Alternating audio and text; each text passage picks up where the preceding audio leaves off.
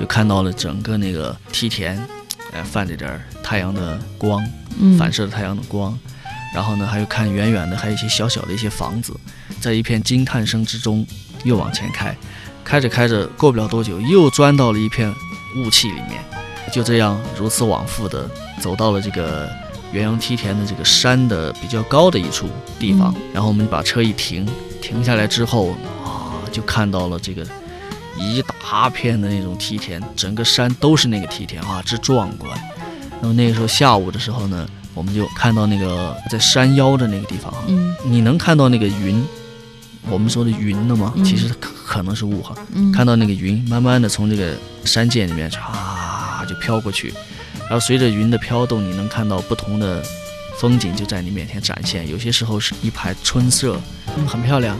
然后你为什么？因为我们站站着这个山头哈，有时候你看到远处不是山，有时候会凸出来一小块儿嘛，嗯凸出一小块儿，居然它就很巧妙的建了一个房子在那儿。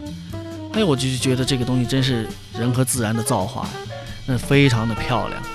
可惜的是什么？可惜就是我们那个相机不能推得非常近，照不到那远远的一个大景。然后，哎呀，从梯田上望下去的时候，你会觉得整个山体怎么会和人的这个能力会融合的那么那么漂亮，那么嗯那么美，而且它那个元阳梯田那个雾很有特点。当我们能看到一个景色的时候，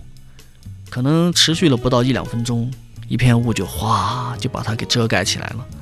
这一直在行车嘛，当你雾过了之后，又到了另外一处，那个景色又变了。这个这个雾非常有意思，嗯，而且就是让我们感受到了不同的景致，给我感受很深。嗯这一次元阳梯田的之行哈，因为是比较匆忙，相当于像走马观花一样的，可能在当地就待了一两个小时吧，我们就只有又往回赶了。但就仅仅是这么很短暂的一个时间，就元阳梯田的这个雾的这种意境，给我留下非常深的印象，我觉得很有意思。